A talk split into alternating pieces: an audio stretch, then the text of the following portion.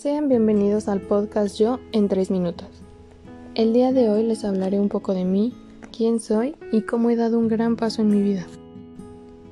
Mi nombre es Joana. Soy una joven de 20 años, una chica alegre pero reservada a la vez, una persona que da mucho a quienes le rodean, quien se considera parte de una familia amorosa, quien está rodeada de grandes amistades.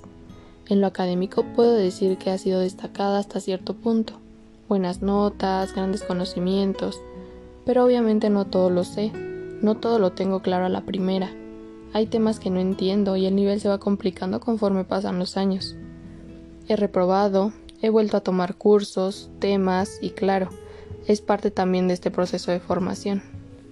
Actualmente me siento feliz, tengo un trabajo que me llena, amo lo que estoy estudiando.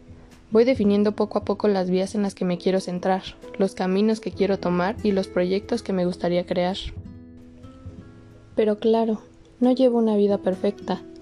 Muchas veces me llegué a sentir mal por mí, por mi cuerpo, por los comentarios que la gente decía sobre mí, porque a pesar de tener tantas cosas buenas detrás, no siempre la pasaba bien.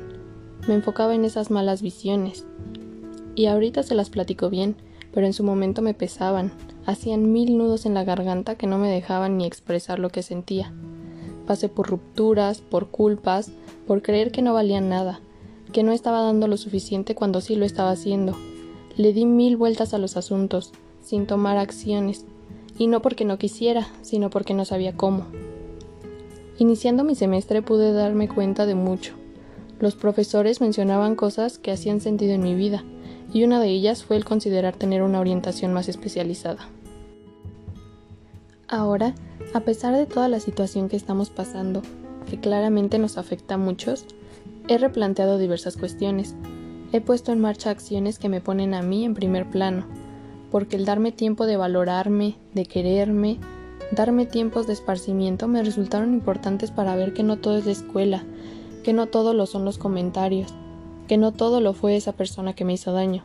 Más bien, pensando en mí puedo lograr grandes cosas, alejando poco a poco la nube que siempre atraje con mis malos pensamientos.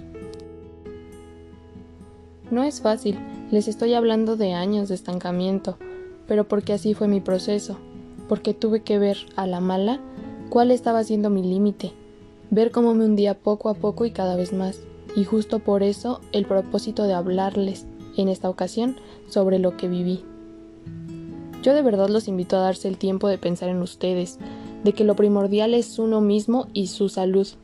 No lo pospongan, a la larga hay cosas que cobran factura y salen con más intensidad que al principio.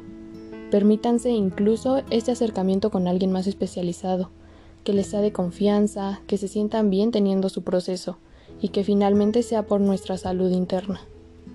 Espero haber movido algo en al menos una persona, que le sirva de ánimo para iniciar su proceso y que lo mejor venga siempre.